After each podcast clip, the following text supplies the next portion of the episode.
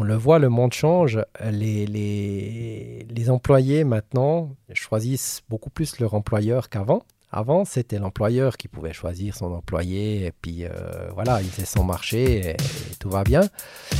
Euh, maintenant, c'est plus comme ça.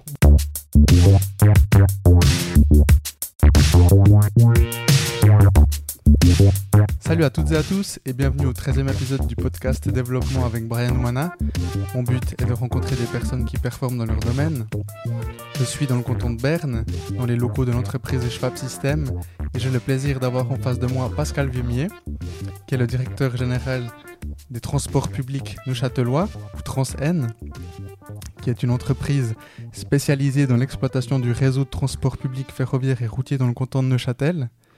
La société compte plus de 500 collaboratrices et collaborateurs.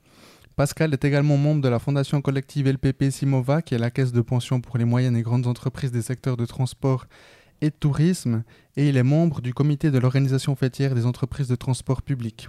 Salut Pascal. Salut Brian. Merci beaucoup d'avoir accepté cette invitation. Avec plaisir. Ça tombait. Hum, c'était une belle coïncidence en fait qu'on nous mette en relation, étant donné que hum, pour le premier épisode de l'année, euh, donc qui sortira ce mois en février. Je voulais euh, discuter de thématiques euh, fortes, ou en tout cas d'actualité, qui sont l'énergie et les organisations, les changements dans les organisations.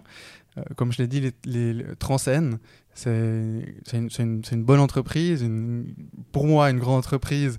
je crois que ça reste moyenne entreprise dans, dans, dans, la terminologie. mais donc c'est quand même un, un beau bateau à faire euh, tourner et pivoter dans des moments euh, euh, compliqués ou disons des, des, nouveaux, des nouvelles façons de, de, faire. Et donc, ben, je pense que c'est clair pour les personnes qui ont écouté cette introduction que tu es dans le domaine, dans le secteur du transport. Et donc, je voulais commencer cette, cette discussion en te demandant euh, si tu pensais que c'était que positif euh, ce, ce, nouveau bah, c'est pas nouveau mais ce phénomène de électrification de, tous nos véhicules et euh, je te pose cette question parce que comme je t'ai dit avant, ça tombait à, pic que, vous veniez d'acquérir 30 nouveaux trolleybus à batterie pour remplacer les, anciens qui datent de 1990, sauf erreur. Euh, donc, euh, donc voilà, qu'est-ce que tu penses de cette euh, électrification? Alors, il est vrai que les transports publics ont, un grand rôle à jouer hein, dans toute cette question environnementale, ce défi qui est de, passer à la décarbonation efficace hein, de, notre, de notre planète au niveau des rejets polluants. Donc, en tant que gros consommateur de, de, diesel, une entreprise comme Transen consomme actuellement environ 2 millions de litres par année. Donc, euh, pour nous, c'est évident que nous devons être un peu les, moteurs de, ce changement. Alors, le tout électrique ne sera pas sans poser des problèmes. Hein. Donc, euh, on sait que euh, certains parlent de pénurie, mhm. d'autres parlent d'augmentation massive des coûts de, de l'énergie. Donc là, les fournisseurs nous ont déjà annoncé hein, d'ici les prochaines années euh, jusqu'à des augmentations de plus de 50% du coût de l'énergie. Donc pour une entreprise comme la nôtre, ça va représenter un défi économique aussi. Mais enfin, toute innovation, euh, il y a une part de risque euh, à prendre. Et je pense que là, il faut calculer le risque et puis il ne faut, pas, faut pas aller trop vite non plus. Je pense qu'il y a les effets mode. On l'a vu avec les, les, véhicules autonomes, hein, où mmh. il y a 3-4 ans, euh, j'étais à une conférence où Google nous disait, euh, écoutez, euh, dans cinq ans, vous, pouvez, vous pouvez revoir complètement votre business plan. On va, on va vous donner des, des, moyens de, de, rouler sans chauffeur. Euh, c'est pas forcément ce qu'on cherche, hein, mhm. mais enfin, c'est ce qu'on nous avait annoncé. Donc, restons prudents avec l'innovation quand même. Mais enfin, maintenant, le, domaine des bus électriques est, est, bien traité. À l'étranger, il, y a plusieurs euh, pays euh, où il y a des flottes entières qui roulent depuis plusieurs années tout à l'électrique et ça fonctionne. Maintenant, il est certain que si nous passons tous euh, à l'électrique en même temps, ça va, ça va poser des problèmes au niveau de l'approvisionnement. pour nous, à Chaux-de-Fonds, par exemple, si on passe sur la flotte entièrement électrique, ben, ça représente comme si on mettait plusieurs ménages, centaines de ménages en plus dans le quartier. en termes d'approvisionnement de, l'énergie, ça veut dire qu'aujourd'hui, nous n'avons pas les moyens techniques d'avoir cet approvisionnement-là. Donc, il, y a, des défis techniques à réaliser, à relever pour pouvoir tout électrifier. Euh, nous restons très attentifs euh, sur les nouvelles technologies autres que le tout électrique. je pense qu'il ne faut pas enterrer trop vite l'hydrogène. Donc là, mhm. nous sommes euh, actuellement dans des groupes de, travail, de recherche au, au niveau de l'Union internationale des transports publics. Et puis là aussi, il y a des pays qui sont pionniers dans cette recherche et c'est très prometteur. Donc aujourd'hui, le problème majeur, c'est de pouvoir produire l'énergie à peu près à l'endroit, euh, enfin l'énergie, l'hydrogène, à peu près à l'endroit où, il va être consommé. Parce que le, le, grand souci qu'il y a, c'est vraiment la production et le transport qui coûtent actuellement cher. Donc, euh, avec les, les, énergies renouvelables qui, sont mises en place actuellement, que ce soit le solaire ou l'éolien, euh, il y a peut-être des possibilités là, effectivement, de, de, réfléchir à une chaîne de production et de transmission serait courte. L'avantage d'hydrogène, c'est qu'on peut le stocker aussi. Donc, euh, je pense que le, tout électrique euh, ne sera pas forcément d'actualité. C'est une phase de transition qui est très intéressante, qui offre une certaine souplesse. Mais euh, d'autres technologies, à mon avis, vont venir compléter cette technologie tout électrique. La certitude qu'on a à peu près, c'est que dans un laps de temps assez, assez court, eh bien là, l'énergie fossile va, va, à peu près disparaître euh, de partout mhm. euh, dans notre domaine. Mais enfin, euh, voilà, à l'heure actuelle, le, kilowattheure le plus rapide à mettre dans un véhicule, c'est un litre de diesel. Et puis le défi technique, eh ben, c'est de remplacer ça avec des, des, des, énergies euh, de, de remplacement. Euh, tout électrique, ça pose d'autres problèmes aussi au niveau sécurité. Hein. Donc, un bus qui, qui, qui, prend feu, une batterie qui prend feu. donc, on travaille avec des puissances qui sont énormes, hein. plusieurs centaines de, de, de kilowattheures. Donc, pour vous donner un exemple, un cycliste qui veut produire un kilowattheure, il faut qu'il pédale une journée à peu près. Donc, euh, ça, ça, donne un petit peu l'idée de, de, de, ce qu'est un kilowattheure et, et du, voilà l'ordre de grandeur. Et donc, euh, ça veut dire aussi qu'une nouvelle batterie qui prend feu, elle va brûler plusieurs jours c'est quasiment impossible d'éteindre. On peut contenir le feu, mais enfin, c'est très compliqué d'éteindre. Mhm. Et ça veut dire aussi qu'il faut prendre des nouvelles mesures dans les dépôts. Ça veut dire aussi qu'il va y avoir des nouvelles contraintes qui vont être mises par les assurances. Euh, donc voilà, on est, on est au début. Mhm. Euh, de cette aventure. Mais enfin, on est, on est, on est très heureux euh, d'être, d'être parmi les, les, les, premiers en, Suisse. alors, il y a, y a, Fribourg qui, qui, qui, a déjà les mêmes véhicules qu'on va acquérir. Il y a Schaffhouse qui a un merveilleux projet d'électrification. Ils ont quasiment 100% de leur flotte ah qui est électrique. Euh, donc il y, en a d'autres, mais enfin on est, dans les premiers. Mhm. Et puis euh, on, aura des, véhicules euh, modernes qui nous permettent une certaine souplesse d'exploitation et, qui sera respectueuse, cette flotte sera respectueuse de l'environnement. Mhm. Je pense que c'est important que tu, justement, as mentionné l'aspect de sécurité. les assurances aussi, donc qui seront des coûts non négligeables, parce que finalement on a tendance un peu à oublier tout ce qu'il y a autour on se dit euh, ah magnifique euh, euh, une flotte électrique et puis on se dit que c'est simplement des coûts, enfin un investissement financier et puis ça se termine là. Oui, alors nous, ça fait maintenant 4 ans environ qu'on a, qu'on a une, une, cellule d'études. Hein, on, est allé voir le projet pilote à Göteborg. Enfin, on a, on a un petit peu ouvert, euh, je dirais, nos, nos, yeux et nos oreilles mhm. euh, par-dessus nos frontières pour voir ce qui se fait et surtout pas faire un investissement qui se révèle euh, être un investissement qui a un retour sur investissement très mauvais. Donc, on a fait attention à, ce qu'on va, voilà, ce qu'on va choisir comme, comme technologie d'avenir. Et puis, on commence aussi modestement, c'est-à-dire que nous, on a une flotte de plus de 130 véhicules. on, on en remplace 30 avec cette technologie-là. Plus tard, on va essayer une autre technologie sur la, ligne des Brenets, qui on remplace le train par des véhicules électriques sur, sur route. Donc là, on, va tester certainement une autre technologie, mais aussi sur batterie euh, ou hydrogène, ça, sera à voir. Mais enfin, on va tester une autre technologie là aussi. Mais enfin, on y va par petits pas. On est aussi une petite entreprise, donc euh, on va pas, on va pas non plus se lancer dans des projets qui sont qui sont pas à notre portée. Mais il est certain que voilà, la décision politique, je dirais, de dire ok, il faut il faut abandonner le diesel eh bien, elle est, elle est nécessaire, elle est, elle, est, elle est, attendue et c'est courageux. Mais enfin, derrière, euh, avec une décision comme ça, il y a un tas d'adaptations de, de, à, mhm. prévoir euh, qui prendront du temps et qu'il faut maîtriser. Donc, euh, au niveau des coûts aussi, c'est quand même une grande inconnue. Et au niveau de l'entretien, c'est-à-dire pour nous, ça veut dire que c'est.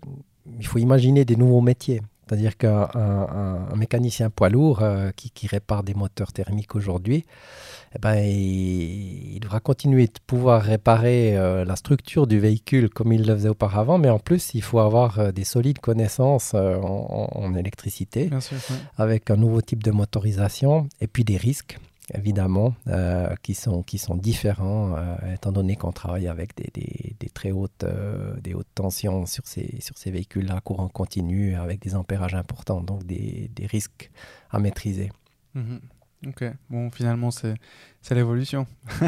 et c'est l'évolution, et c'est ce qui nous fait plaisir aussi. Hein. C'est notre moteur, l'évolution, mhm. l'innovation, et, et, je pense que c'est d'autant plus important cette fois on sait que maintenant, ben, voilà, il y, a un défi à relever euh, par rapport à, aux énergies fossiles qu'il faut abandonner. Donc euh, il y a un état d'urgence qui est là et il faut, il faut avancer. Donc euh, c'est très motivant. Et puis tu parlais d'une potentielle pénurie d'électricité. donc effectivement, le Conseil fédéral a l'a annoncé, euh, en septembre de l'année passée, en disant que euh, éventuellement en 2025, il pourrait y avoir un début de, de blackout. et donc vous, par exemple, pour pallier à, ce potentiel, à cette potentielle pénurie avec ces nouveaux véhicules, est-ce que, est -ce que dans vos dépôts, par exemple, pour recharger les batteries, enfin je ne sais pas si c'est déjà le cas, euh, il y a du, photovoltaïque ou bien est-ce que c'est de l'énergie du réseau? Comment, comment est-ce que, comment est que vous allez le faire? Oui, alors c'est, je te remercie de poser cette question parce que ça, ça permet de, de justement de donner un petit peu des proportions mhm. euh, et de se rendre compte de, de, de ce que permet l'énergie solaire euh, par rapport aux puissances dont on a besoin pour faire bouger nos, nos véhicules. Donc, oui, on a, on a équipé le toit de nos dépôts euh, et on est encore en train de terminer euh, de recouvrir toutes les surfaces que l'on peut recouvrir avec des panneaux solaires. Donc nous, nous sommes un des, un des plus gros producteurs solaires du canton. Alors bientôt, il y a, il y a la, raffinerie de Cressier qui sera un des plus gros producteurs de Suisse. Ça, c'est un très joli projet aussi. Mais enfin, actuellement, nous sommes parmi les plus gros producteurs du, canton d'énergie solaire. Donc euh, ça, ça, permet effectivement d'alimenter un petit peu notre propre consommation. Mais si on, prenait une centaine de véhicules chez nous, euh, thermiques, et qu'on les transforme euh, en, véhicules électriques, pour pouvoir recharger toutes les batteries de ces véhicules avec le solaire, il faudrait construire à peu près 20 fois euh, le stade de la Maladière et le recouvrir de panneaux solaires. Voilà, ça, ça donne un, ordre de grandeur hein, par rapport à, à, la, puissance euh, nécessaire. Et, euh, Dieu sait si on a fait des progrès dans les panneaux solaires au niveau de leur puissance, c'est vraiment efficace. Hein. Donc, je ne suis pas en train de dire que le solaire n'est pas efficace, surtout pas. c'est une magnifique source d'énergie. Euh, qui est gratuite en plus. Mhm. Euh, mais par contre, ben, on, oublie, on a oublié, grâce à l'énergie fossile, euh, la, quantité d'énergie qu'il faut pour, pour faire un kilomètre. Quoi. Mhm. Oui, c'est clair. Parce que c'est vrai que moi, ce qui me, ce qui me dérange un peu quand, quand on parle de d'écologie avec les, les, véhicules électriques.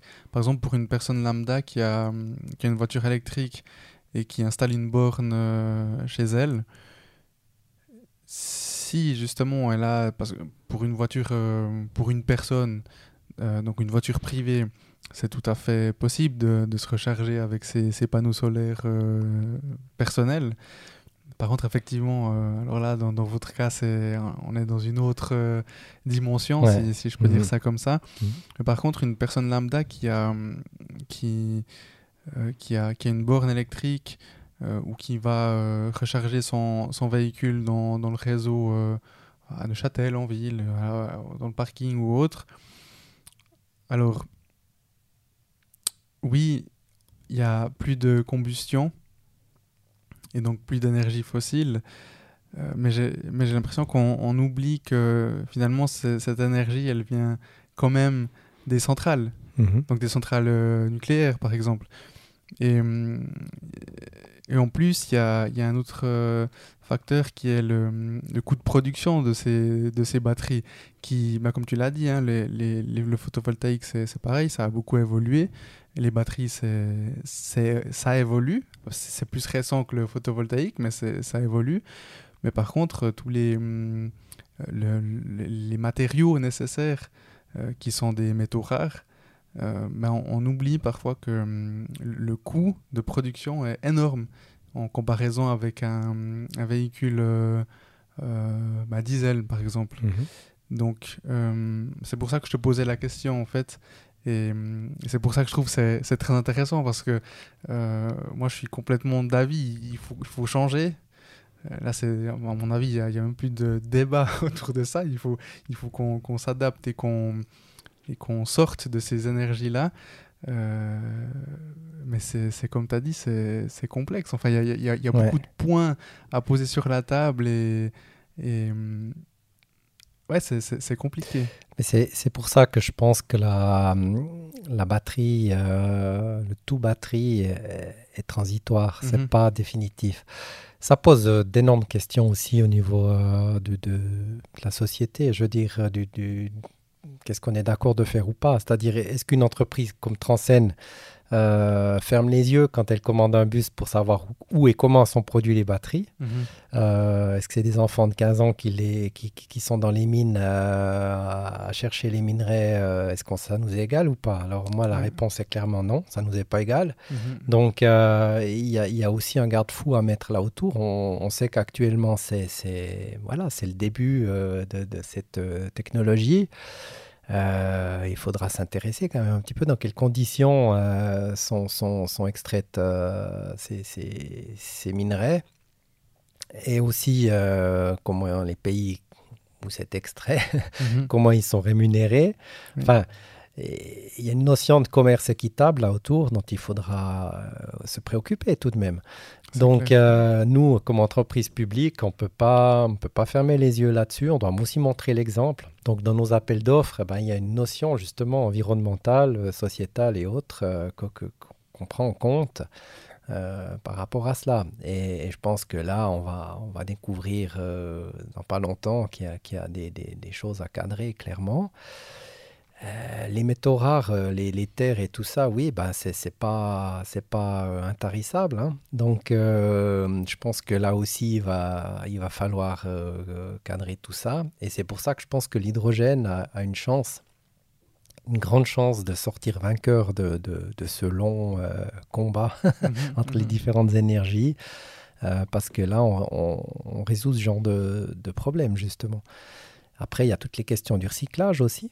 Oui. Euh, donc, oui, ça, ça lève un, un certain nombre de questions de fond auxquelles euh, ben, voilà, on a décidé de, de- de s'attaquer euh, à la décarbonation, ce qui est très bien, mais, mais le cadre, il n'est pas clair du tout. Mhm. Donc là, au niveau politique aussi, il y a encore un immense travail à faire, je pense, au niveau suisse, au niveau européen, au niveau mondial, pour régler tout ça. Et hum, pourquoi est-ce que tu penses que l'hydrogène, il a été... euh, Enfin, on, est, on est parti avec euh, l'électrique très rapidement, et puis on a un peu oublié l'hydrogène? Alors, l'hydrogène, à mon avis, il est, il, est venu un peu trop tôt. comme solution de test. C'est-à-dire qu'il est arrivé dans une période où il n'y avait absolument pas de contraintes. C'était des, des, des, hypothèses et, une vision euh, sur le futur, avec un pari sur le futur qui arrivait peut-être un peu tôt. Donc Carpostal avait fait un, test euh, important à, Bruck, je crois, enfin Bruck, non, en Suisse allemande, après Zurich, où ils avaient euh, toute une flotte qui avait fonctionné sur, sur hydrogène. Ils produisaient l'hydrogène, ils avaient construit une station pour, pour remplir leur véhicule sur place. Alors, ça fonctionne, euh, on sait que ça fonctionne très bien, mais à l'époque, bah, c'était plus cher que le, diesel, évidemment. Mhm. Et il y avait cette question de, la complexité de produire l'hydrogène. Il faut vraiment le produire sur place. Donc, voilà, mais, mais euh, Il faut de l'énergie pour produire l'hydrogène, mais typiquement la raffinerie, euh, elle, a, des calories à, ne plus savoir qu'en faire. Euh, ils vont faire du chauffage à distance et tout, mais peut-être que là, il y a aussi de l'énergie à récupérer encore. Il y a peut-être d'autres industries dans le canton hein, qui peuvent euh, aussi contribuer à, pouvoir récupérer cette énergie pour fabriquer de l'hydrogène. Enfin, on est, on est au début. Et ce qui a changé la donne, il y a cette notion d'urgence avec, avec le, changement climatique, c'est clair, les décisions politiques qui ont changé la donne. Et, en fin de compte, les constructeurs, ben Mercedes, euh, MAN ou Volvo, pour eux, le plus simple, pour euh, rapidement pouvoir mettre un produit qui est, qui est industriel euh, en série, c'était, c'était la batterie. Quoi. Parce mhm. que on a, là, on a assez de, de recul pour, pour pouvoir mettre une technologie au point rapidement et à grande échelle. Euh, donc ça, c'est un, élément. Mais je, suis persuadé que là, maintenant, la, donne va changer parce que les, conditions cadres aussi au niveau financier changent. C'est-à-dire que nous, euh, on, reçoit une aide euh, au niveau des, carburants fossiles pour tout ce qui est de transport interurbain. On a une, une, rétrocession des droits de douane carburant. Euh, qui représente pour nous euh, plusieurs centaines de, milliers de francs par année hein, d'aide en fin de compte pour utiliser du, fossile. Et, donc euh, cette aide-là, ben, elle va être supprimée d'ici 2024, je crois. Donc ça, ça, ça c'est des genres de décisions qui vont contribuer justement à, pouvoir aussi basculer sur des, technologies qui coûtent plus cher que le, que le diesel, ce qui est tout à fait normal. Mmh Ok. Et tu parlais, tu as, mentionné euh, les politiques qui jouent un rôle très important dans, dans toute cette thématique. justement, vous, donc Transen, euh, dans le conseil d'administration, à l'excepté hum, d'une personne, sauf erreur, euh, toutes les personnes font partie de l'État de Neuchâtel. Je crois qu'il y a une ingénieure, et puis sinon, c'est toutes des personnes qui font partie de, de, de l'État. Donc, soit, je crois qu'il y a un, enfin, je sais pas si c'est toujours d'actualité, mais en tout cas, c'est ce que j'ai, ce j'ai trouvé sur votre site. Alors, euh, oui, on a, on a, bon, on a un conseil d'administration qui est, qui est hum, une composition euh, qui, a été refaite euh, au moment de la fusion. Et c'est assez novateur au niveau suisse, hein, parce que d'habitude, les conseils d'administration sont avec des fois jusqu'à 20-25 personnes, hein, au TPG, TL ou mhm. autre, avec un représentant par commune. Alors chez nous, ça fonctionne de la manière suivante. Il y a, un représentant euh, au conseil qui représente toutes les communes actionnaires de l'entreprise. Il y a un représentant qui, est là pour euh, représenter l'État. Et puis après, euh, il y a un représentant de Neuchâtel, un représentant de, la Chaux-de-Fonds. Et les autres, ce sont des, administrateurs indépendants. Donc on a un, spécialiste du domaine ferroviaire, euh, qui est dans d'autres conseils d'administration, tels que les, les, qui étaient au chemin de fer autrichien, par exemple, des, entreprises de ce genre-là. Et puis, on a une, euh, personne euh, qui est Nicolas Thibaudot, qui, qui, qui est industriel, qui est gestionnaire d'entreprise, donc qui amène le, ce volet-là. Et puis, on a un administrateur indépendant, qui est notre président, bah, qui, est, aussi politicien, qui était politicien, mais euh, qui, est, indépendant. Donc on a en fin de compte euh, un conseil euh, qui est assez panaché, avec des, pas forcément toutes les personnes qui ont des intérêts politiques là-dedans, mais enfin les, intérêts politiques des actionnaires sont, défendus aussi dans les visions politiques, pas les intérêts personnels, mais les visions politiques de, ces, entités-là sont, bien sûr défendues conseil. Donc en fait, ce que je trouvais intéressant, c'est justement, vous avez un conseil d'administration qui est, hum, qui est, hum, comment dire, euh, qui, qui, qui, reste, ben, justement, il y a, y a, certaines personnes qui sont euh, toujours dans la politique. Euh, il y en a d'autres donc qui sont ben, des industriels, ingénieurs. mais c'est quand même, les Transcend, c'est quand même une entreprise en tout cas, bah, elle existe depuis longtemps, donc il y a une, une certaine structure qui a été euh, créée au début, mhm. et on sait que cette structure, c'était bah, concrètement comme la majorité des entreprises euh, étatiques, quand même assez euh, hiérarchique ou pyramidale. et puis, ben, là, vous, aujourd'hui, vous êtes justement en train de... Ou je ne sais pas si c'est déjà fait, ou à mon avis, c'est un c'est un, changement qui est constant, en train de sortir de, cette, euh, de ce type d'organisation pour euh, passer à une organisation plus agile.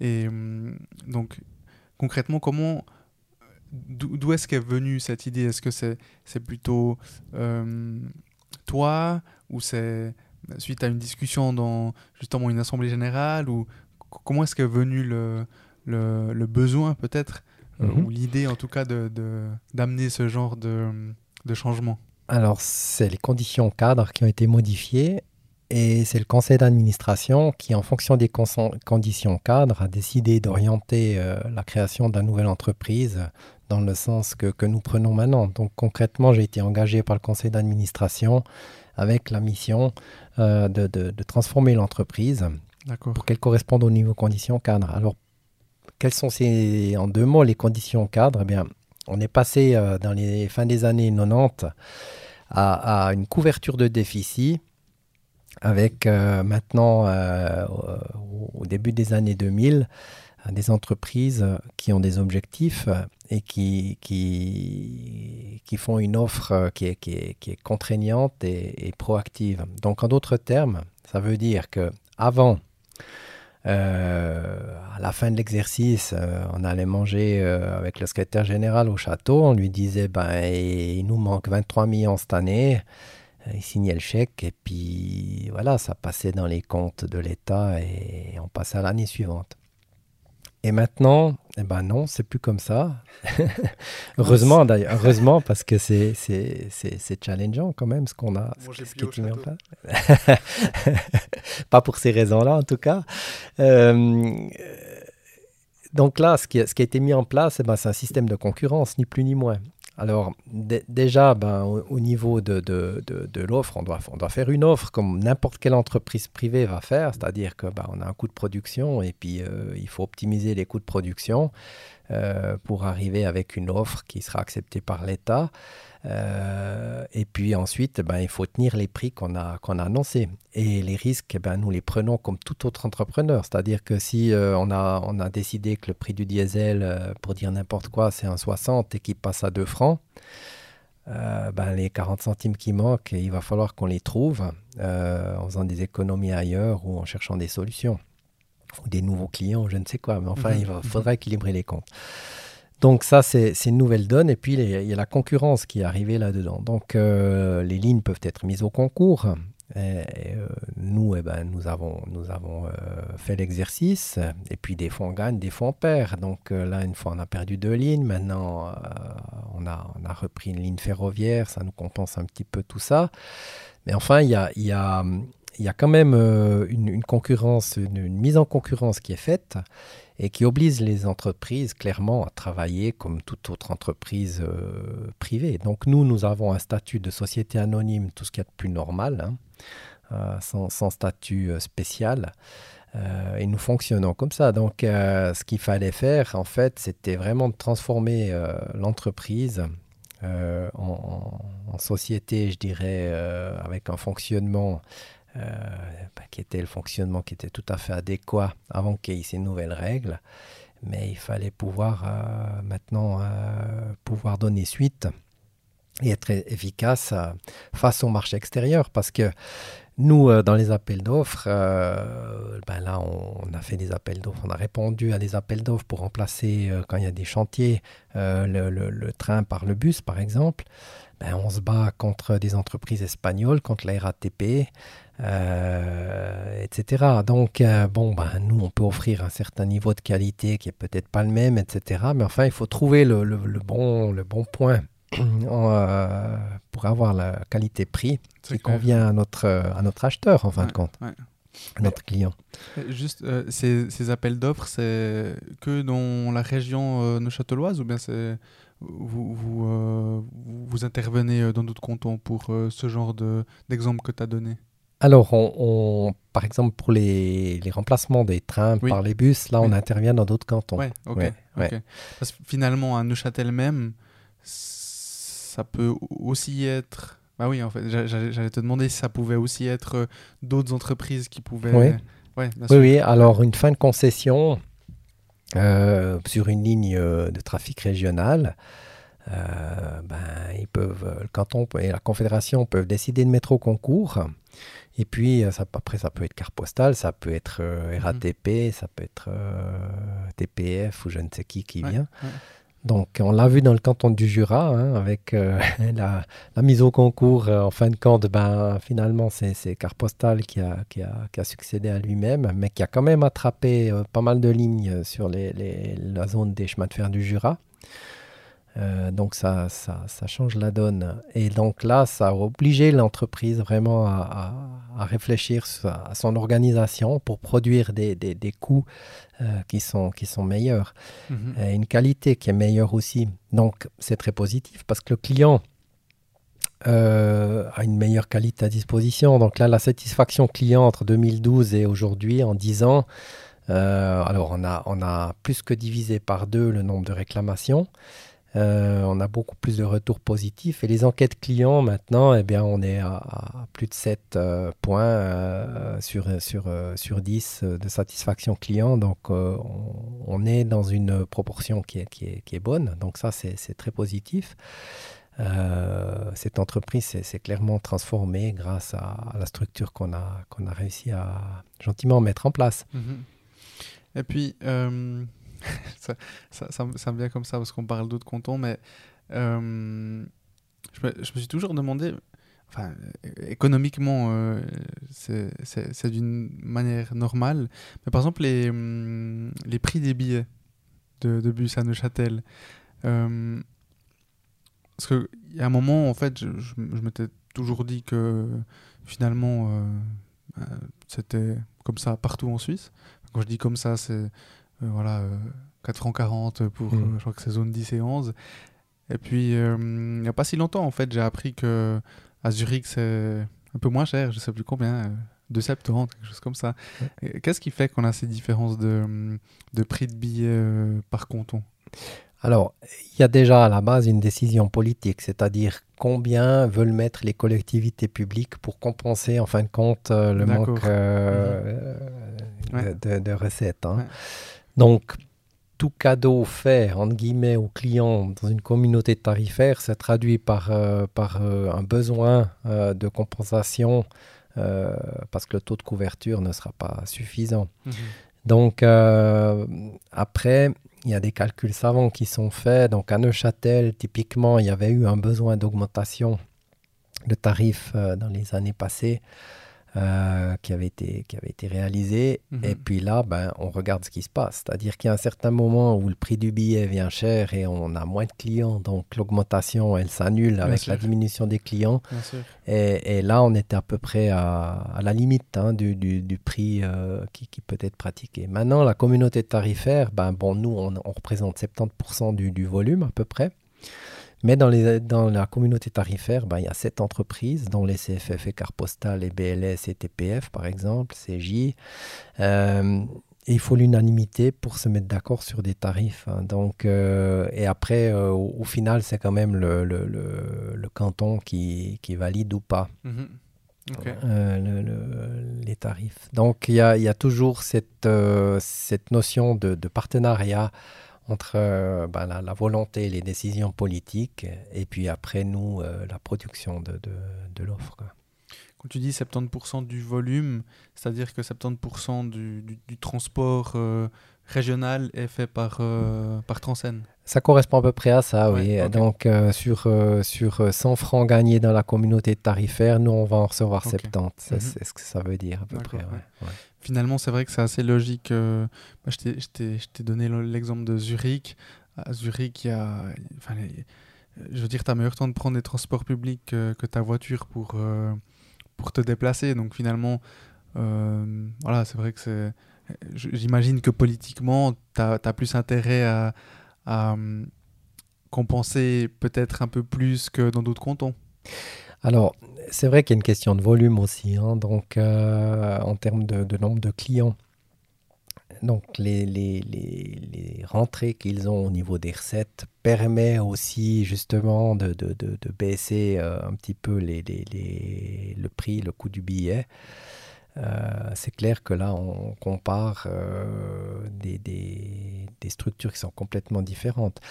Mm-hmm. à Zurich, ben voilà, c'est une ville de plus de, de avec l'agglomération, plus d'un million d'habitants, avec une ça permet aussi de densifier l'offre. Donc les gens à ce moment-là, ils ont plus, ils réfléchissent plus parce qu'avec une cadence sur toutes les lignes qui est très haute, mhm. Euh, ça, ça, facilite aussi euh, de, les, les, déplacements, de pouvoir se rendre à peu près dans n'importe quelle zone. Euh, sans, sans, devoir combiner son horaire parce que tout à coup on arrive dans un trou où il y a une cadence horaire. Quoi. Alors c'est toute la problématique, c'est que chez nous, dès qu'on sort des, des, des domaines qui sont à Neuchâtel, le Grand Neuchâtel, ou à Chaux-de-Fonds, le, toute la grande zone des montagnes. Ben après, on est dans des cadences horaires euh, et, évidemment avec des gens euh, qui sont éparpillés dans des petits villages. Mhm, mhm. Et donc, c'est compliqué de, de, de, combiner justement cette offre pour qu'elle soit suffisante et, attrayante et en même temps que ça ne coûte pas une fortune. donc, c'est un, un, équilibre à trouver. Et c'est ce qui fait aussi que dans nos régions, ben, le prix du billet est peut-être un peu plus cher qu'ailleurs. Mhm. ouais, ok. Ben, merci pour cet euh, éclaircissement. Mais notre objectif, bien sûr, c'est toujours de, trouver la solution pour, pour euh, garder le, le, prix du billet le plus bas possible, parce mhm. que c'est quand même ça qui, qui, va, qui va contribuer à, ce que les gens utilisent encore plus les transports publics, évidemment. Bien sûr. Moi, j'ai trouvé une, une bonne solution, c'est le demi-tarif. Merci pour le coup de pub. c'est vrai que le demi-tarif, ça coûte pas cher et ça rapporte beaucoup. bon, après, je me suis amusé à faire euh, justement le calcul pour voir euh, si je l'amortissais ou pas. Et c'est vrai que tu prends... Euh, allez, bon, je sais plus, j'ai pas regardé ce document pour cet épisode-là, mais sauf erreur, tu prends quelque chose comme trois fois aller-retour euh, que ce soit à Zurich ou Genève, et, quelquefois euh, à Neuchâtel le, bus, quelquefois, disons assez régulièrement quand même, plusieurs fois par mois, et ton, hmm. demi-tarif est, amorti. Donc c'est vrai que je trouve que c'est hum, un, bon un bon compromis, en tout cas pour moi, qui justement vais euh, plusieurs fois par année dans d'autres villes en Suisse et qui utilise les transports publics à Neuchâtel. Euh, ça, change la donne, à mon avis. Oui, et puis il y a d'autres nouveaux produits aussi, euh, comme Fertic par exemple, qui, qui, amènent une certaine souplesse. Donc, euh, Fertic va calculer automatiquement le, bon tarif et sur plusieurs, heures ou plusieurs jours. Donc, en fonction de ce qu'on consomme, ben, l'application va automatiquement adapter le, prix qui sera facturé au final. Et, donc là, on a, on a remarqué qu'on avait, sur les cours parcours, par exemple, on a une augmentation de, de, de clients parce que dans la ville de Neuchâtel, ben, il y avait euh, plusieurs euh, personnes qui ne savaient pas quel tarif prendre, est-ce que c'est court parcours, long parcours, ils n'aient jamais la monnaie avec. ah, voilà. Et puis là, ben, euh, typiquement avec un temps pluvieux comme aujourd'hui, euh, l'avocat qui, qui, doit vite aller euh, chez un confrère trois rues plus loin, qui a un arrêt de bus devant chez lui, et eh ben maintenant il prend le bus, il enclenche son fertique, il le déclenche quand il arrive et il se soucie de plus de rien. Mhm. Donc on, on, voit que le côté pratique de l'utilisation des transports publics hein, joue un grand rôle euh, aussi et, est un frein si c'est trop compliqué. Mhm. Et Fertic, pour celles et ceux qui ne sauraient pas ce que c'est, c'est une application euh, qui peut être utilisée dans tous les transports euh, suisses. Voilà. Donc ça soit ben, justement, si, si, si, tu prends le bus à, à Neuchâtel, en ville pour aller à la gare, et après tu prends le train pour aller à, à, à Lausanne, et après tu prends le métro pour aller Enfin voilà, ça, tu, tu, tu, l'actives une fois et quand tu arrives, tu le désactives et ça te calcule euh, directement, euh, plutôt ça, ça, te débite directement ton, ton, tes billets. Quoi. La grille de lecture pour savoir si Fertic est utilisable ou pas, c'est simple, c'est partout où on peut utiliser l'abonnement général, ça veut dire qu'on peut utiliser Fertic. Ah Donc concrètement, c'est possible d'aller d'un arrêt de bus euh, en ville de, de, de Neuchâtel ou depuis le locle jusqu'à Zermatt euh, en utilisant Fertic. Ok, d'accord. Euh, je voulais juste revenir euh, donc par rapport à votre organisation, donc au management du changement. concrètement, qu'est-ce qui a changé en interne en termes de, je sais pas, de, hiérarchie Est-ce que est-ce qu'il y a des des postes qui ont été enlevés ou qui ont changé? Est-ce que vous avez mis des nouveaux euh, euh, cadres ou est-ce que vous avez des façons de les appeler qui ne sont pas euh, traditionnelles? Par exemple, tu m'avais parlé qu'il y a maintenant il y a beaucoup de coaching qui se fait en interne. Voilà, qu'est-ce, qu'est-ce qui a été mis en place pour accompagner ce, ces, ces, ces, nouveaux contrats cadres alors dans la nouvelle organisation, disons, déjà la, base de, la mise en place de cette nouvelle organisation, c'est de se rappeler une chose, c'est que les personnes qui sont au contact de nos clients, qui font rouler les, trains, les bus, les funiculaires, eh bien, euh, c'est des, postes qui nous font euh, rapporter de l'argent. Les, au niveau administration, bah, c'est le support, c'est nécessaire, bien sûr, c'est aussi grâce à l'administration, au marketing ou autre qu'on gagne de l'argent. Mais enfin, c'est pas ces postes-là qu'il faut développer euh, le plus. Il faut, il, faut, il faut justement une bonne, un bon équilibre entre tout ça.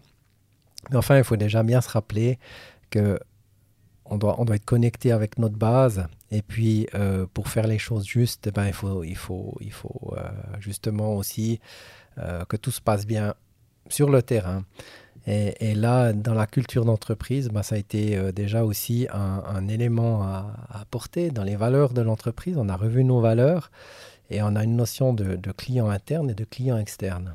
Donc, euh, notion de, client interne, bah, voilà, un, chauffeur qui, est, qui est content derrière son volant, eh bien, c'est un collaborateur qui va aussi être plus ouvert vers un client à régler un problème avec un client avec le sourire plutôt qu'en étant bougon, etc. Et on a beaucoup travaillé là-dessus et ça, et ça porte ses fruits.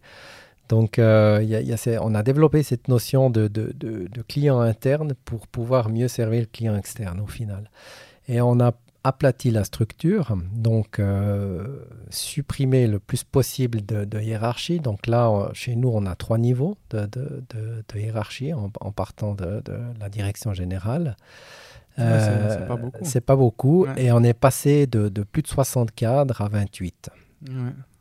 Et au début, nous avions, en, 2012, euh, il y avait 420 collaborateurs et aujourd'hui on est 560 euh, en tout, y compris les auxiliaires et, les, temps partiels. Hein. donc ça fait environ 500 équivalents plein temps. Mhm. Mais ça veut dire que pour gérer toute euh, cette évolution euh, et, ce personnel supplémentaire, on est moins qu'avant. Donc il a fallu euh, trouver des, solutions aussi pour, pour justement automatiser un certain nombre d'opérations, pour se concentrer sur ce qui est vraiment nécessaire et ce qui ne l'est pas. Euh, donc, euh, ça a été un, long, un, long, travail, et tu l'as mentionné, travail du, du, changement. Et puis après, ben, l'être humain est ainsi fait que le changement, c'est pas ce qu'il préfère, en tout cas, euh, pas toutes les catégories de personnes. Et puis après, c'est souvent, c'est pas, c'est pas quelqu'un qui a, qui a une mauvaise composition qui dit moi, j'aime pas le changement. C'est, voilà, c'est, on est tous différents. Exactement. Et puis, il y a des personnes où ben, le d'avoir des gros changements, même s'ils gardent leur travail, même s'ils si, n'ont pas de soucis à se faire, ben ça, ça les perturbe. Mhm. Donc il y a un accompagnement à faire pour, pour justement comprendre et accepter et être acteur de ce changement plutôt qu'être réfractaire. Mhm. Donc nous avons intégré dans l'entreprise une, une méthode euh, qui, est assez connue, la méthode ProSci, euh, qui, qui, qui, fonctionne sur ce qu'on appelle des change managers. Donc chaque euh, domaine a, son propre change manager, donc c'est des, des, collaborateurs qui sont volontaires et, qui jouent le rôle un petit peu de, de, coach interne pour le changement et qui font leur lait en fin de compte entre nous, la direction et, et la base, afin qu'il y ait toujours un lien euh, et puis des informations qui circulent et, que la direction ne se retrouve pas dans une tour d'ivoire à ne plus savoir ce qui se passe en bas mhm. euh, et vice-versa parce que des fois c'est vrai que les, les, les, les cadres euh, se posent des questions sur certaines décisions ou autres parce qu'ils n'ont pas tout le chemin de la décision et, le pourquoi et le comment. Et donc là, ça, ça permet aussi justement de, de, de fluidifier un petit peu l'information interne et la circulation de l'information. Donc là, ça fait quelques années maintenant qu'on travaille avec, euh, avec ce système-là. Et euh, c'est vrai que ça, ça, ça permet d'être plus, plus réactif, plus agile, et puis d'enlever les cloisons. Donc là, maintenant, ce qu'on est en train de faire euh, bah, pour, pour, pour, pour, schématiser ça, avant, il y avait vraiment des départements très précis euh, il n'y avait pas de pôle client, hein. personne ne s'occupait réellement du client. Donc euh, maintenant, on a développé un pôle client où il y a le marketing et tout ça. Et, disons, où le focus, c'est vraiment l'expérience client et puis de, de, lui rendre la vie le meilleur possible. Euh, en mettant sous pression les départements internes euh, pour qu'on livre en fin de compte le produit avec le focus client et pas le, le focus euh, je, me simplifie la vie à l'interne. quoi. Mhm, mhm. Donc ça, ça a été un, changement important. Et puis on est, on est passé aussi maintenant du, au niveau des rôles et responsabilités des cadres, à, à responsabiliser les cadres intermédiaires beaucoup plus qu'avant, à prendre des initiatives aussi. Et euh, ben, on est parti, si on veut, d'un management plutôt euh, euh, avec une sorte de, de, de, patriarcat, quoi, mhm, mhm. à un management maintenant qui, au final, sera par business unit. avec des responsabilités qui sont, qui sont réparties dans l'entreprise et, et, qui permettent aussi justement une, une beaucoup plus grande agilité. Donc là, on a, aussi revu complètement tout notre, système euh, de gestion au niveau des outils. Euh, on est en train de travailler là-dessus maintenant avec euh, la digitalisation. Alors heureusement, on avait commencé déjà bien avant le Covid et ça nous a permis de continuer de faire fonctionner l'entreprise en étant beaucoup à la maison. Donc ça, c'était une bonne chose. Et euh, ben, on va automatiser un certain nombre d'opérations qui sont sans valeur ajoutée. En fin de compte, c'est ce que nous sommes vraiment en train de faire, c'est de se dire ben, quelles sont les opérations vraiment à valeur ajoutée? Et, euh, celles-là, ben, on, les développe et euh, on, les soigne. Et mhm. puis les opérations sans valeur ajoutée, à part si c'est des opérations obligatoires de base légale à respecter ou autres, ben, ça, on, regarde comment on peut les régler le plus efficacement possible. Mais ça a été, voilà, c'est un travail euh, qui est long. C'est vraiment de la culture d'entreprise. Et puis, euh, tu vas parler de coaching, ça c'est essentiel. C'est-à-dire que l'être humain est vraiment au centre, il doit être au centre. Et on le voit, le monde change. Les, les, les employés maintenant choisissent beaucoup plus leur employeur qu'avant. Avant, c'était l'employeur qui pouvait choisir son employé, et puis euh, voilà, il faisait son marché et tout va bien. Euh, maintenant, c'est plus comme ça. Donc, euh, les jeunes qui viennent, euh, jeunes et moins jeunes d'ailleurs, sont souvent friands du temps partiel. La, balance entre la vie privée et la vie professionnelle change. La vie familiale aussi, elle prend un poids qui est, qui est différent. Et puis, euh, ben avant, euh, voilà, c'était, c'était normal qu'un cadre supérieur dans une entreprise, il part tôt le matin, il rentre tard le soir, c'est madame qui s'occupe des enfants, qui fait les courses. Non, c'est, ce monde-là, il est fini. Mhm. Donc, il faut offrir aussi, si on va avoir des cadres qui nous choisissent comme entreprise, des cadres ou des employés, eh ben, il, faut, il faut simplement avoir une, une certaine souplesse qu'il n'y avait pas avant. Et puis, il euh, faut accepter que quelqu'un euh, dise ben, Moi, je travaille à 80% parce que je, veux m'occuper de mes enfants et je veux les connaître avant qu'ils aient 20 ans. Quoi. Mhm. Donc, euh, ça, ça, demande aussi de la part de, de, la direction d'avoir une autre approche sur, sur la vie dans l'entreprise, avec le télétravail aussi. Il y a une notion de, de confiance. Ben, la confiance, c'est quand même la base pour que ça fonctionne. Euh, donc, euh, y, a, au niveau du contrôle aussi, et toutes ces choses-là, il y, a eu toute une évolution euh, où on, essaye de, donner un cadre de travail qui, évolue et qui est agréable. Donc là, ben, on est au début de cette transformation. Mais ça va être essentiel les prochaines années. Et puis, ben, par exemple, pour, nos, chauffeurs, ben, voilà, ils sont au front tous les jours, 365 jours par année. 18h, euh, 19h sur 24. Et ben voilà, il faut concilier la vie de famille, les loisirs, euh, etc. Donc là aussi, avec l'intelligence artificielle, à futur, il faut qu'on trouve des solutions pour que leur tour de service euh, et, que leur planning, en fin de compte, puisse être le plus en adéquation avec leurs besoins personnels.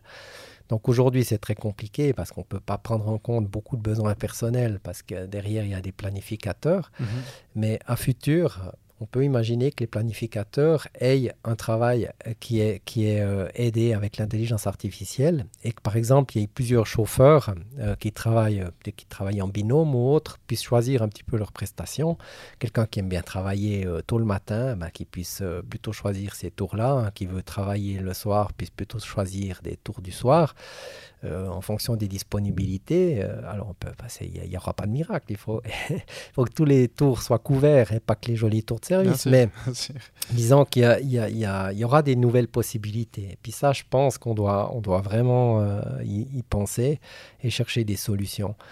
Euh, et voilà, on, a, on a eu des entretiens d'embauche euh, avec des jeunes euh, qui sont venus se présenter pour des postes de cadre. Une des premières questions qui a été posée, c'est au niveau environnemental, vous faites quoi? Ah Quelle est la charte de l'entreprise? Quel est votre positionnement sur le, le, changement climatique, etc. Et ben, voilà, c'est des questions qu'on n'avait pas avant et qui viennent et qui sont, qui sont tout à fait légitimes. Donc on, on doit se positionner comme employeur maintenant avec une étiquette euh, qui, est, qui, est, qui, est, qui est définie, qui est claire euh, pour euh, essayer d'attirer aussi les, les, futurs jeunes talents chez nous. Mhm. ah, mais je pense que c'est... Hum, c'est très bien que les, les personnes en, général, en général aient cette, cette conscience et, et qu'elle pose ce genre de questions parce que finalement ça, ça, ça va même obliger certaines entreprises qui ne veulent pas faire euh, changer ce euh, je voulais dire euh, qui ne veulent pas passer à, à, la nouvelle génération bah, ils seront forcés de le faire parce qu'à un moment donné les, les, les, personnes ne voudront plus travailler pour ce genre d'entreprise. Donc vous, c'est pas votre cas, dans le sens où vous le faites déjà et vous avez compris. Et, bah, j'ai l'impression, en tout cas en t'entendant, que c'est aussi une, une, certaines valeurs qui sont propres à toi-même en tant que personne. Et euh, voilà, il y, a des entreprises qui, même si euh, les personnes, on va dire, dans le haut de, de des, fonctions n'ont pas ces valeurs-là, elles devront. Euh, malheureusement pour elles et heureusement, heureusement pour la société, elles devront s'adapter. Certainement. Donc, c'est certain que les choses s'accélèrent euh, vite, euh, je dirais. c'est un mouvement qui est presque exponentiel. Et, la pandémie a, a, mis un petit peu des, coups de stabilo boss sur, sur les, les, les points qui font mal. Et euh, ben, pendant le télétravail, euh, on, a des cadres ou des chefs de projet ou autres qui ont redécouvert tous les jours de pouvoir manger en famille à midi à la maison. Euh, des, des, des, papas qui ont pu quitter à 11h30 Teams pour aller chercher leur enfant à l'école et puis reprendre l'après-midi, etc.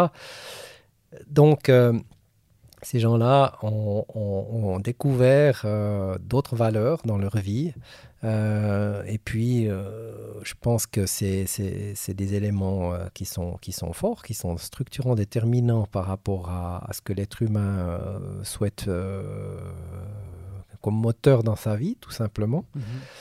Et maintenant, il va falloir trouver un équilibre. Alors, télétravail 5 jours par semaine, c'est pas possible, en tout cas pas pour tout le monde. Pour un chauffeur, le télétravail n'est pas possible. Euh, mais mais on doit pas encore, mais mais on doit on doit trouver des, des, des solutions et euh, je pense aller aller dans le sens euh, dans ce sens-là. Et puis peut-être qu'au niveau du fonctionnement de la société, ben ça, amènera, ça va peut-être régler aussi certains certains problèmes de fond. Euh, je, pense, je pense que oui, s'il y, a un bon équilibre et puis que les, les, les enfants euh, connaissent un peu leurs parents différemment que, que, que le vendredi à partir de 17h, euh, ou encore en ayant le week-end le, le, papa ou la maman qui est sur son ordinateur parce qu'il y a une séance à préparer pour lundi matin. Euh, alors ça, ça, doit être des cas euh, exceptionnels, ça peut arriver, c'est clair. Euh, des fonctions de cadre, ben, ma foi, c'est, des fois il y a des coups de feu à régler, mais enfin, ça doit être, ça, ça, doit être une exception. Et puis, il doit y avoir un, très bon équilibre pour, entre la vie privée et la vie professionnelle. Et ça aussi, c'est un défi, un défi qu'on doit accepter, nous, en tant qu'entreprise faire confiance aux gens qui travaillent à la maison et, aussi d'accepter que les gens commencent à, mélanger la vie privée et la vie professionnelle. Euh, et, on doit rester assez souple avec ça, c'est-à-dire que certaines personnes n'arrivent pas à mélanger la vie privée et la vie professionnelle. Euh, ils peuvent pas, ils peuvent pas zapper d'un à l'autre euh, et, se libérer l'esprit en switchant. Mm-hmm. Maintenant, je suis au travail, maintenant, je suis en privé. Il faut aussi respecter ça. Euh, et ça va, ça va demander une certaine, euh, une certaine gymnastique et aussi euh, entre collègues, ça va demander un peu de souplesse et ben, tout le monde ne va pas, va pas réagir la même chose. Tout le monde ne réagit pas la même chose actuellement par rapport à, la situation en lien avec le télétravail. Mhm. Donc je trouve que c'est une période très intéressante. Ça va, ça va être, je pense, le point positif de cette pandémie. Il y a toujours un élément positif dans, les grands malheurs qu'il y a eu sur cette terre. et, je pense que là, on peut vraiment tirer quelque chose. Et, euh, je trouve qu'une déception par rapport à ça, c'est que au niveau, au niveau euh, des grands penseurs de, ce monde, il y a eu assez peu de de vision par rapport à l'avenir, par rapport aux changements qu'on peut apporter et grandir de cette crise, de cette pandémie euh, et, de, peut-être euh, développer un petit peu l'aspect philosophique euh, qui, manque aussi dans, le management. Hein. Et, ça, je pense que le risque, ben, c'est que le soufflet retombe assez vite quand même mhm. et, qu'on ne profite pas de, de, cette remise en question qui, est, qui, est, qui, qui, a été nécessaire à un certain point, mais on aurait pu aller plus loin. Et euh, on voit qu'on manque quand même encore un petit peu de, de, vision. Mais enfin, il y a quelque chose de bon à en tirer. En tout cas, nous, à notre niveau, on va, on va, on va essayer de s'adapter le mieux possible pour devenir continuer d'essayer de devenir un, employeur qui fait envie pour une entreprise pour laquelle on a envie de travailler. Et ça, au final, eh ben, ça se ressent au niveau du client aussi. Mhm. C'est vrai que c'est ce que tu as dit, on, on l'a vu, on l'a vécu. Donc au début, on pensait vraiment que, fondamentalement, on allait changer. Mhm. Surtout, euh, je ne sais plus, euh, en mars, avril 2020 euh, y a eu. Euh, c'était un peu post-isolement. Euh, et puis on a senti un peu euh, ce côté un peu plus paisible de, de, de, la vie où finalement on pouvait plus courir, courir partout, on pouvait plus aller manger au restaurant, on pouvait plus rencontrer les personnes. D'un côté c'était très négatif de plus pouvoir s'entourer et, justement de, d'avoir ces relations humaines. Euh, et d'un autre côté, c'était positif aussi parce qu'on s'est un peu calmé. Mhm. Euh, que ce soit. Ben, après, là, c'était. Là, par rapport à, votre entreprise, c'était. Si je parle euh, financièrement, peut-être un moment de déclin. ben, les, personnes ne pouvaient plus sortir, donc qui dit personne dehors, ben, plus de transport. Mhm. D'un autre côté, c'était positif pour l'environnement. On a vu qu'il y a eu pas mal d'animaux qui ne sortaient régulièrement, qui, qui, qui, ne sortaient normalement pas, apparaissaient. mais c'est vrai que j'ai l'impression que finalement aujourd'hui, là, selon ce que va décider le, le, la confédération, euh, c'est aujourd'hui, hein, je crois. Mhm. voilà. Euh, si, si, on, si on enlève les, les, restrictions, j'espère que ça va être le cas, mais hum, disons que j'ai l'impression c'est comme si on allait supprimer deux années et on allait recontinuer. Voilà, on est passé de 2019 à 2022 et puis rien n'a changé. Si ce n'est euh, certaines habitudes, certaines demandes, justement, euh, tu as, cité le télétravail.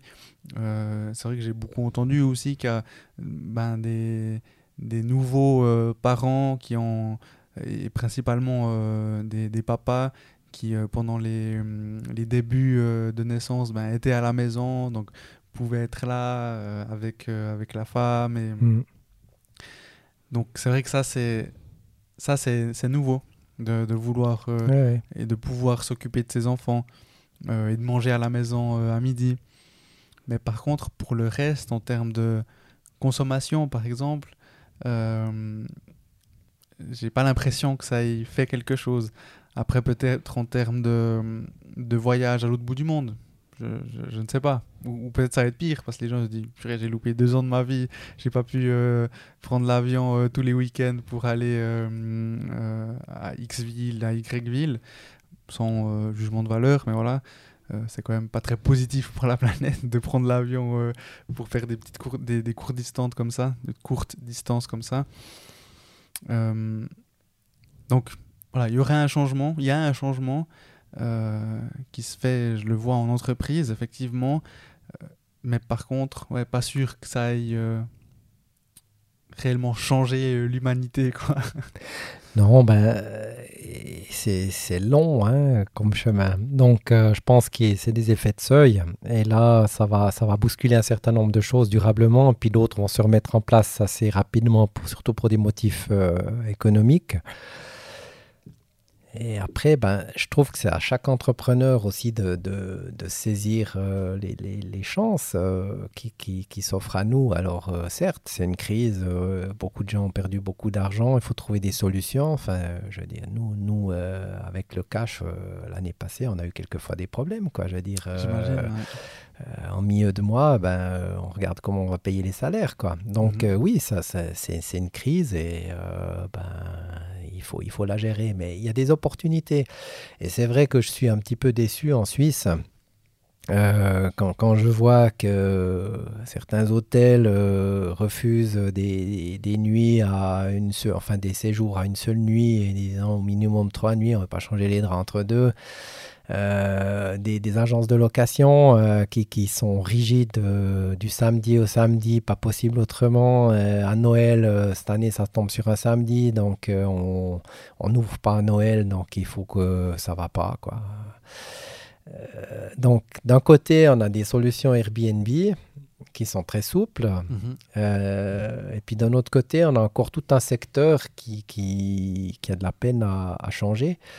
Euh, et d'autres pays ben, euh, ont peut-être changé plus rapidement que nous. Donc je pense que nous, euh, on a des régions touristiques en Suisse, et là je ne parle pas de, de, Neuchâtel, qui a, qui a toujours, disons, besoin de, de, de travailler, d'être attrayant, parce que ce n'est pas une destination qui, est, qui, est, naturelle comme, comme les grandes stations de ski ou, mmh. ou les, les, les, les, grandes villes qui, qui, sont prisées par les, nos clients étrangers. Mais, on a certaines zones en Suisse où je pense que là, il y, a une remise en question à faire et, où, ben, je dirais, la phase Covid, elle n'a pas été euh, exploitée comme il se fallait. Et si on prend l'exemple de Neuchâtel, ben, nous, on a vu euh, tous les efforts qui ont été faits au niveau de, la publicité sur le canton, euh, Creux du Vent, Gorge de la Reuse, les, les montagnes neuchâteloises, etc. Euh, on, s'est mis ensemble euh, entre les transports, le tourisme pour, pour faire rayonner un petit peu ce canton. Et ça s'est traduit pour nous avec une fréquentation qui a été très importante. Euh, juillet, août, septembre, on, a fait, on a fait trois très jolis mois grâce au tourisme et au trafic de loisirs. Donc, la, clientèle suisse allemande est, très très très euh, intéressée par ce qu'on peut offrir ici à, Neuchâtel. Donc moi, en, tout cas en ce qui concerne notre canton, je suis, je suis assez optimiste euh, pour l'avenir par rapport à ça. je pense que c'est un canton qui a su profiter de ce qu'il fallait, euh, ce qui était possible de profiter pendant cette crise. Et, il y aura des retombées. Donc les gens, tout à coup, ils ont redécouvert ce qu'ils avaient un petit peu vu pendant l'expo. Euh, voilà, un, canton où il y, a, il y, a, tout entre les sapins et le lac. Mhm. Et, euh, je pense que ça, ce sera, ce sera durable. Donc on, travaille aussi, nous, sur le marketing là-dessus.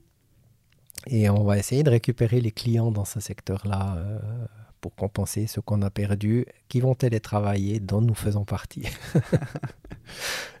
ah, mais ça fait en tout cas. Euh, c'est vrai que je m'étais. Alors, moi, c'est vrai que j'ai vu, euh, plus de, de communication de, de, votre côté ou du côté euh, du tourisme. mais je ne m'étais pas forcément rendu compte qu'il y avait eu plus de tourisme. Je ne suis pas du tout dans ce secteur. Et puis. Bah, disons, je vis à Neuchâtel, je me rends pas forcément compte mhm. s'il y a plus ou moins de personnes. En été, c'est vrai que c'est quand même une, une, euh, une, région assez active. J'ai l'impression que c'est tout le temps local, mais, mais bon, ouais, c'est réjouissant en tout cas d'entendre ce que tu dis. Oui, alors c'est vrai que bon, il y, a certains secteurs du tourisme qui ont, qui ont plus souffert que d'autres, ça c'est certain. Mhm. Euh, mais par exemple, les campings ont été en ah fait des années records. Ouais, euh, nous, on l'a vu avec Chaumont, hein, par exemple. On a eu plusieurs jours où il a fallu doubler le, funiculaire avec des bus parce qu'il y, avait, ah y avait trop de monde. Donc, euh, on, a, on, a, quand même observé certains phénomènes là sont assez, assez réjouissants et, euh, qui, au niveau, au niveau du positionnement, euh, nous font réfléchir et on se dit tiens, il y, a une carte à jouer, clairement. Mhm. ok. Je voulais rapidement, parce que tu as, parlé d'intelligence artificielle. Je dis rapidement parce qu'on a bientôt, euh, on a bientôt terminé cet épisode et, je voulais te poser deux, trois euh, questions par rapport à ta vie personnelle. Tu as parlé de, balance entre euh, vie privée et vie professionnelle par rapport à, l'ensemble des collaboratrices et collaborateurs des, des transports publics neuchâtelois. donc juste par rapport à, à l'intelligence artificielle que tu as mentionné, euh, comment est-ce qu'elle elle serait potentiellement intégrée dans, dans votre structure? Donc, donc tu utilisais, tu as donné l'exemple des planificateurs donc qui planifient de manière, hum, disons, assez stricte, et puis après les personnes font en ou plutôt travaillent en conséquence. Mais donc une intelligence artificielle dans, dans ce cadre-là, qu'est-ce qu'elle viendrait ajouter? Alors, euh, il y a aussi des possibilités en termes de, gestion, par exemple, euh, gestion euh, opérationnelle. Hein. Donc aujourd'hui, les opérateurs, ben, c'est compliqué pour eux. Des fois, ils ont des, décisions à prendre en, quelques secondes, quelques minutes qui, sont, qui sont complexes parce que y a, quand un système s'effondre, c'est compliqué de, de, de, pouvoir intégrer tous les paramètres et de prendre la bonne décision. Donc là, l'intelligence artificielle, elle peut, elle peut apprendre par elle-même de différentes situations et, s'améliorer et proposer aux opérateurs plusieurs solutions avec des plus et des moins.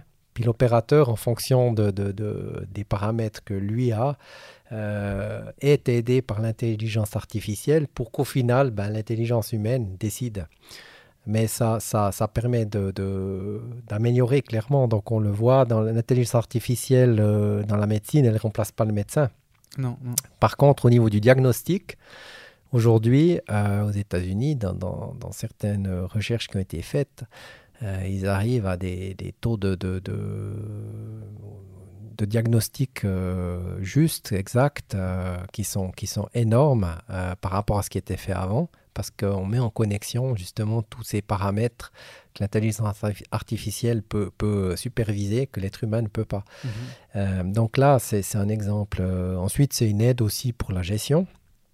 Donc, l'intelligence artificielle peut préparer, voir à l'avenir aussi, et, préparer des hypothèses et, ensuite rendre euh, les économistes attentifs sur telle ou telle euh, hypothèse qui pourrait se réaliser, et ça permet d'anticiper.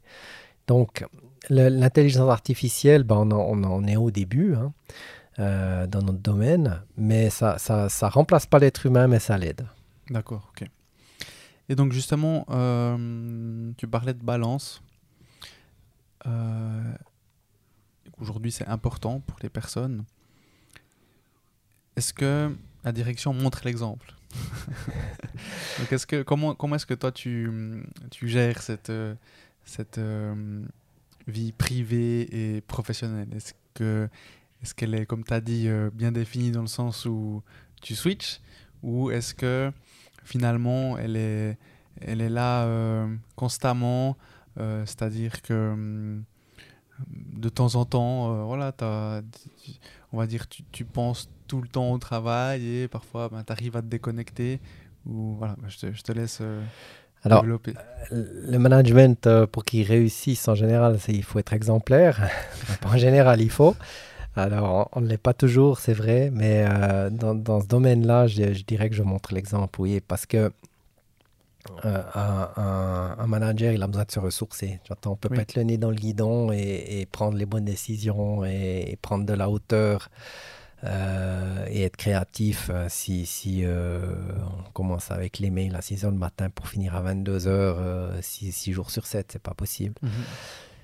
Donc là, c'est quelque chose que j'ai que j'ai intégré dans, dans, dans notre dans notre comité de direction. Pas, on se téléphone pas à n'importe quelle heure, on s'envoie pas des mails à n'importe quelle heure. Euh, ou en tout cas, on ne s'attend pas à ce que quelqu'un euh, réponde à un mail euh, le dimanche après-midi. Bon, après, s'il y a un accident, qu'il faut régler quelque chose, ok. Oui, voilà, c'est normal. C'est exceptionnel. Mais, c'est exceptionnel. Mais sans cela, non, il y, a, des règles précises quand même sur le, la vie privée, la vie professionnelle. Chacun doit pouvoir faire le, trait et, se ressourcer en fonction de ce qui, ce qui est nécessaire pour lui.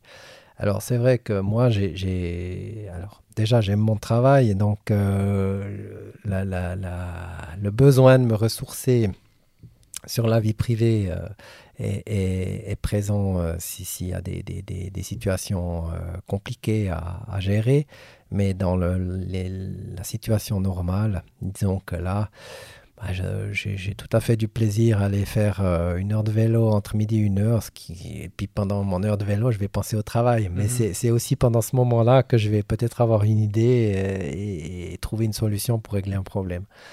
Donc euh, c'est plutôt euh, un besoin d'effort physique, donc la, la, randonnée à ski, du vélo. du ski, des, des, des, choses comme ça que je pratique régulièrement pour, pour l'équilibre.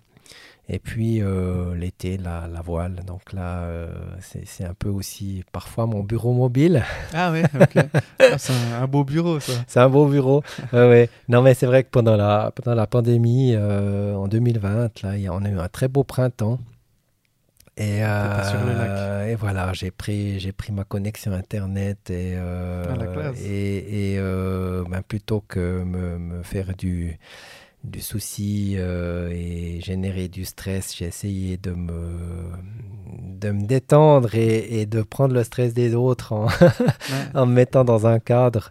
Euh, donc euh, ça, c'est ben voilà, c'est aussi possible. Quoi. Je veux dire, c'est vrai que à la maison et tout, c'était bah, c'était compliqué. on ne savait pas ce que c'était encore, hein, cette histoire de Covid, hein, quelle était la gravité. Et je me suis dit, ben, finalement, c'est sur mon bateau que je risque le moins. Quoi. Clair, et, et tout ira bien. Donc là, j'ai, oui, c'est un exemple, mais euh, le, alors je suis quelqu'un qui n'a pas besoin d'un trait entre la vie professionnelle et la vie privée.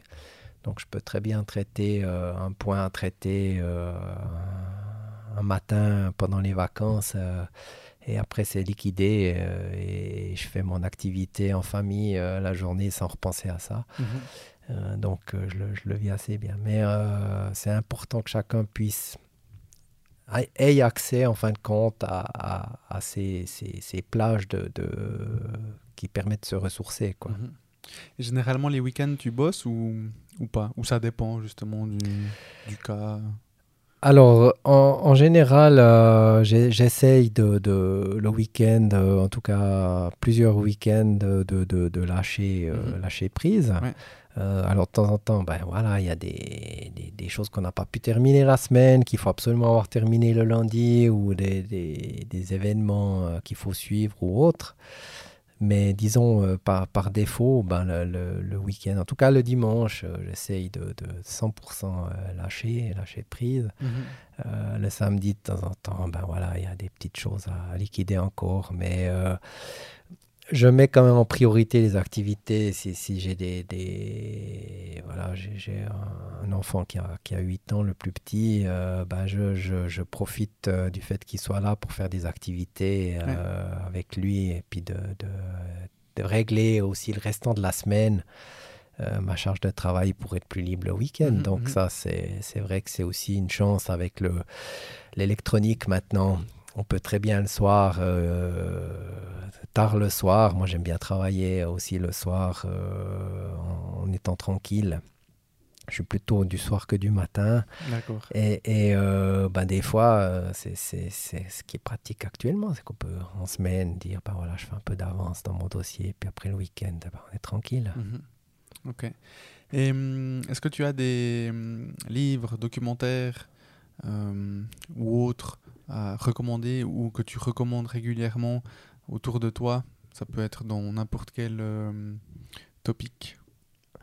Alors, les, oui, euh, les titres, je les, je les, je les ai pas en tête, mais j'ai, j'ai euh, en tout, j'ai huit livres qui sont, qui sont, je les ai à double, ils sont dans mon bureau et à la maison. Ah ouais, d'accord, intéressant. et puis, il y, a, un livre qui, qui traite du management, euh, du management moderne.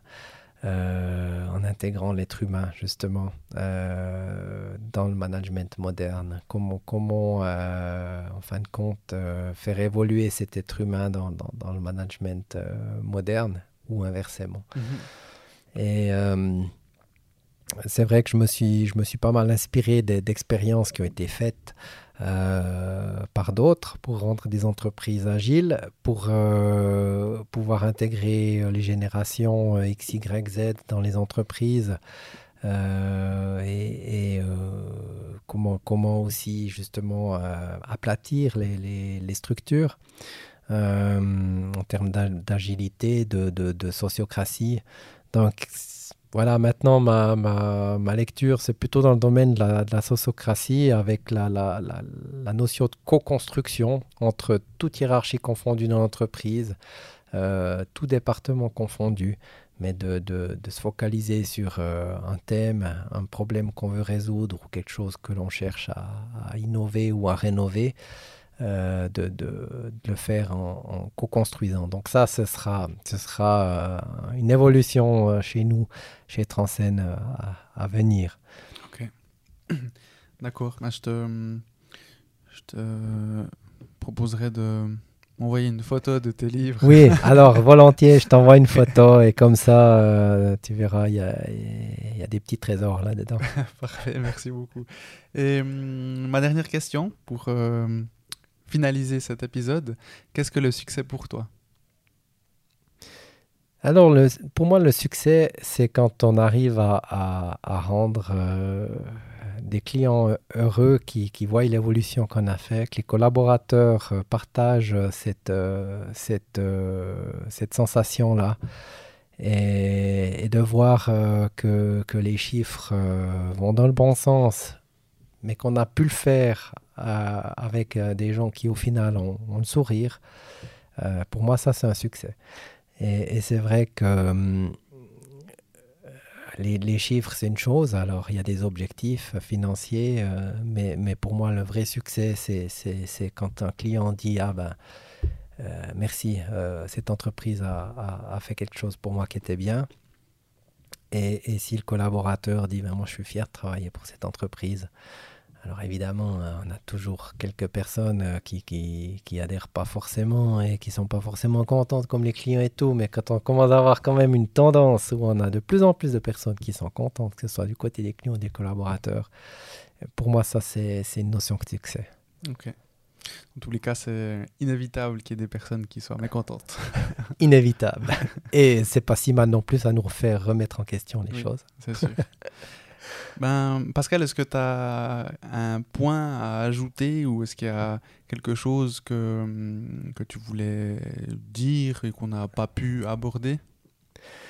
Revenez tous dans nos bus, nos trains funiculaires.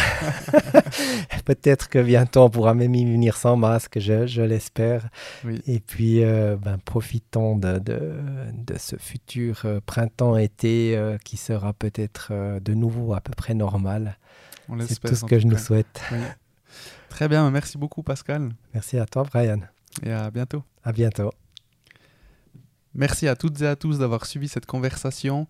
Je vous invite à aimer, commenter et partager ce podcast autour de vous pour m'aider à le faire grandir. Et à tout bientôt pour un nouvel épisode. Ciao, ciao.